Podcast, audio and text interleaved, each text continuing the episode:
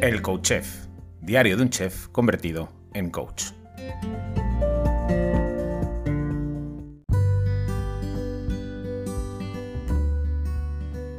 Hola, bienvenido, bienvenida a un nuevo episodio del Coach Chef, diario de un chef convertido en coach. Bueno, espero que hayas pasado un bonito fin de semana. Hoy toca lectura.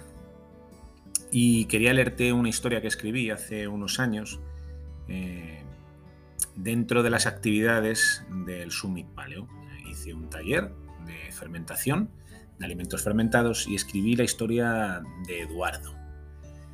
Eh, y te la quiero contar hoy, porque me parece muy bonita y, y me apetecía. Dice así. Eduardo no se llamaba Eduardo, se llamaba Javier, pero le gustaba hacerse llamar así, en honor de Edward Teach, el pirata más conocido de la historia, ese al que todos conocían como Barba Negra. A Eduardo, un niño más bien débil y enfermizo, le encantaban las historias de piratas. Se pasaba las tardes en su habitación, solo, con la única compañía de un viejo catalejo que había comprado una mañana en el rastro. Disfrutaba, imaginándose al mando de su bergantín, poderoso, respetado, muy al contrario de lo que le sucedía en la vida real, tímido, diferente y víctima de las burlas y el acoso de los otros chavales del colegio.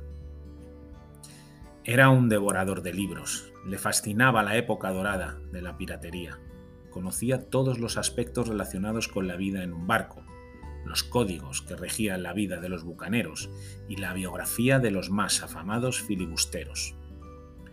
Un día, un detalle le cautivó, le inspiró, Conocía de sobra la carencia de los que los marineros sufrían por la ausencia de frutas y verduras durante sus largas travesías. Muchos de ellos se enfermaban e incluso morían.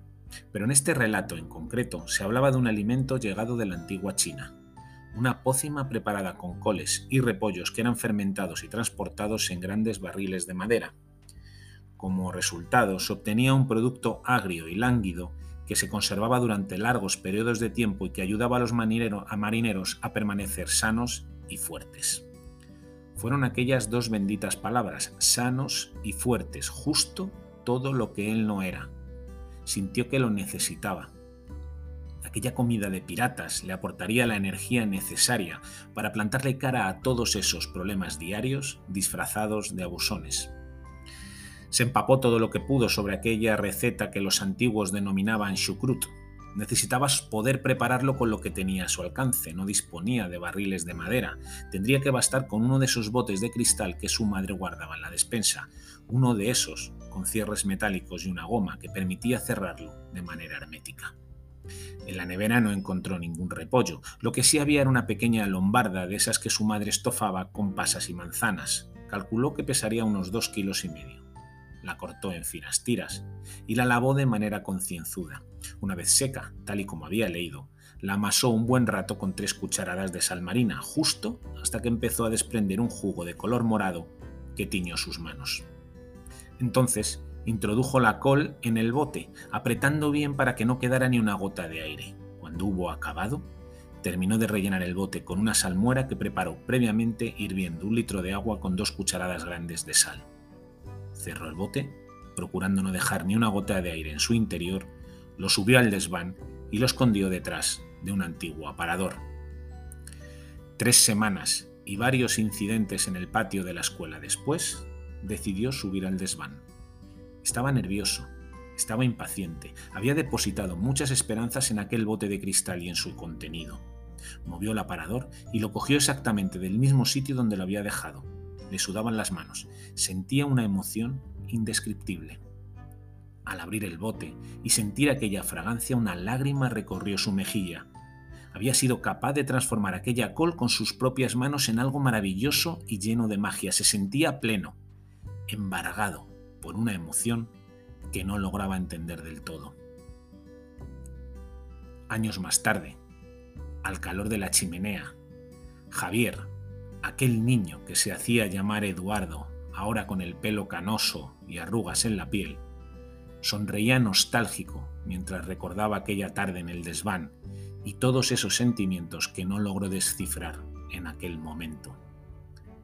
Eduardo, el niño, no entendía que lo que acababa de transformar en esas semanas no era una col, que el tarro de cristal no era lo único maravilloso que se abriría esa tarde. Eduardo no entendía que lo que realmente le hacía sudar, temblar y llorar era que ya no necesitaba llamarse Eduardo, que nunca más tendría que huir de nadie y que ya no necesitaba protegerse detrás de un viejo catalejo. Javier, ahora sí Javier, había encontrado la única y verdadera magia, esa que cada uno de nosotros llevamos dentro y espera pacientemente a ser destapada. Mira, hacía tiempo que no leía este cuento, pero mientras leía el último párrafo, se me ponían todos los pelos del brazo de punta.